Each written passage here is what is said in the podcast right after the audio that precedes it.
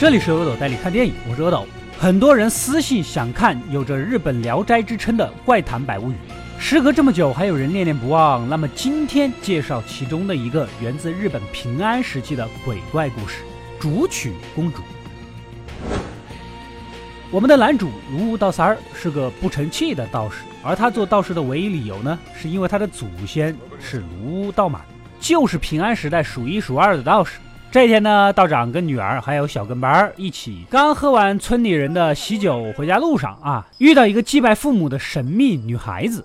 大晚上的祭拜，而且在这么偏僻的地方，看来你不简单呐。上前聊一聊，不知怎么的，道三儿看他是十分的眼熟，而女子也慢慢的说出了自己的故事。在很久很久以前，有一个叫竹取的老翁。和老伴儿膝下无子，以造竹制品为生，倒也勉强度日。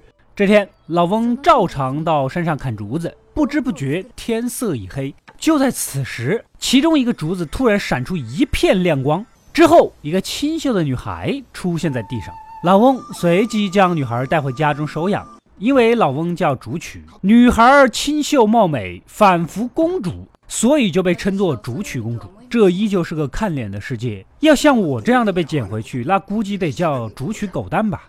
竹取公主没有任何记忆，但相貌出众，方圆百里是尽人皆知。王公贵族子弟无不觊觎，经常假装过来买竹制品，聚集于老翁家门前一睹芳容。当然了，我们的卢道三儿的祖先卢道满也想来看看。此时，竹取公主正巧出来。回首那一瞬间，简直闭月羞花，国色天香，倾国倾城，亭亭玉立，明眸皓齿，让人心都醉了。故事是这么说的，你们就假装是吧？啊！可就在晚上，竹取公主对着黑暗中的一个人承诺，一定要杀死那个人。到底杀谁呢？又有什么深仇大恨呢？这些王公贵族天天来骚扰，拿钱来提亲，甚至愿意成婚后封老翁一家成为贵族。竹取老翁和老伴儿啊，简直那还不开心的要死。可竹取公主就是不嫁，说了的，这些人只是贪图一时的新鲜，等厌倦了，他们又会抛弃她的。再说了，这些人哪家不是家里三妻四妾的，真能对她一个人好吗？没办法。老翁只能去求助卢道满，让他出出主意。道长呢也看不起那些王公贵族啊，假借神明之口出了个馊主意：只要献上世界上最珍贵的礼物，就能获得竹取公主的芳心。那么什么是最珍贵的礼物呢？一个是东海蓬莱山的树，珠金是黄金，果实是白玉；一个是无惧火焰的火鼠之皮；一个是东海龙井上的五色神珠。简单说，这三个玩意儿只是传说故事里的东西，根本就不存在。可这些王公贵族一个一个又好面子又好攀比，偏偏真的要出海去找。这天，天皇啊在树林里打猎，无意间远远的瞥见到了竹取公主，一个无敌侧眼，直接就被吸引上了。一路跟过去呢，可惜只捡到了一个铃铛，人却不知所踪。一段时间之后，三个王公贵族的都铩羽而归，一个买了假的火鼠皮，为此而倾家荡产；一个是半路差点被淹死了。只有车臣皇子看似真的带回了蓬莱树枝，可就在洞房当天，这位皇子托人造假的工匠们呢，纷纷找上门来讨薪，当场就被拆穿。颜面无存之下，皇子就直接出家了。这个事儿也就闹得沸沸扬扬，大家都认为竹取公主是克兰人的妖女。这天晚上，竹取公主又跟黑影说话。被老翁的老伴儿听到了，直接就取走了性命。另一边，天皇对那天的侧颜呐是恋恋不忘，到处派人打听消息，还真就听说了竹取公主的事儿，派人来召见进宫。竹取公主刚得很，宁可死我都不进宫。这下天皇来了兴趣，好吧，那我就亲自去一趟。果然，一眼就认出了就是那天小树林儿的妹子啊。说着，拿出了铃铛，表达了爱慕之情。当晚，两个人就。睡到了一起，睡到了一起，睡到了一起，睡到了一起，一起，一起。可是这晚时机未到，竹取公主并没有杀死天皇，连续几天跟天皇相互之间又有了更深刻的了解。原来呀，她是个心系人民的明君，还承诺只要竹取公主愿意跟他回宫，以后只认他一个妻子。真的是让人好感动，好感动，好感动啊！那之前的妃子就是说不要了，是吧？这天，老翁在竹林里发现了老伴儿的尸体，看着竹取公主面无表情的样子，也就猜出了一二。原来，当年那个满月之夜，老翁为了贪图钱财，给官府的人指路，导致竹取公主的部族土之如族人全部被杀死。公主在护卫的保护下拼死逃出，不过还是被追兵追上来给杀死。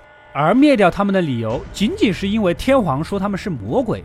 而天皇说他们是魔鬼的理由，是因为听人说魔鬼就住在深山老林儿。在怨恨之下，她也就真的成了魔鬼之女。以讹传讹，真的是要不得啊！今晚正好是满月之夜，竹取公主缓缓地走进了皇宫，直接就把话给说开了。我就是当年你下令灭掉了所谓魔鬼一族，而这个皇宫的所在地就是他以前的故乡。只要月圆之夜杀死天皇，族人就能复活。你现在明白了吧？天皇似乎知道自己不对啊，也应该为此负责，交代好让竹取公主好好的对待族人，就打算受死。突然，一群皇宫侍卫钻出，而竹取公主这边几个黑影也现身了。肉体凡胎当然是打不过这些黑影的，全部被杀死。可临到关键时刻，看着这个为国为民的男人，竹取公主又下不了手，又是那么真诚的爱着自己。此时，其中一个黑影冲过来，抢先一刀捅死了天皇。女主决定用自己的法力将天皇给救活，而他也变成了普通人，然后飘向天空，用自己的生命作为代价，将刚才被杀死的所有人全部复活，接着就飘向了月亮，只留下一个铃铛。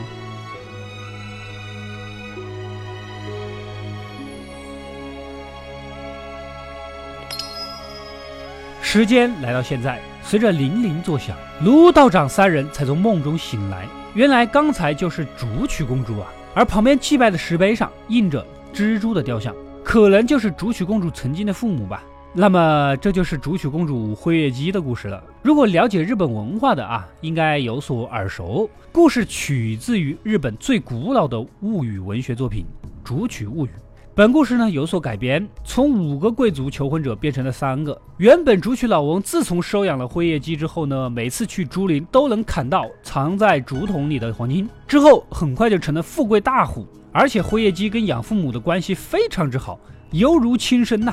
最终竹取公主被接去了月亮，想必是跟嫦娥睡了个上下铺了吧。好了，如果喜欢看更多日本神话故事的话，就留言告诉我吧。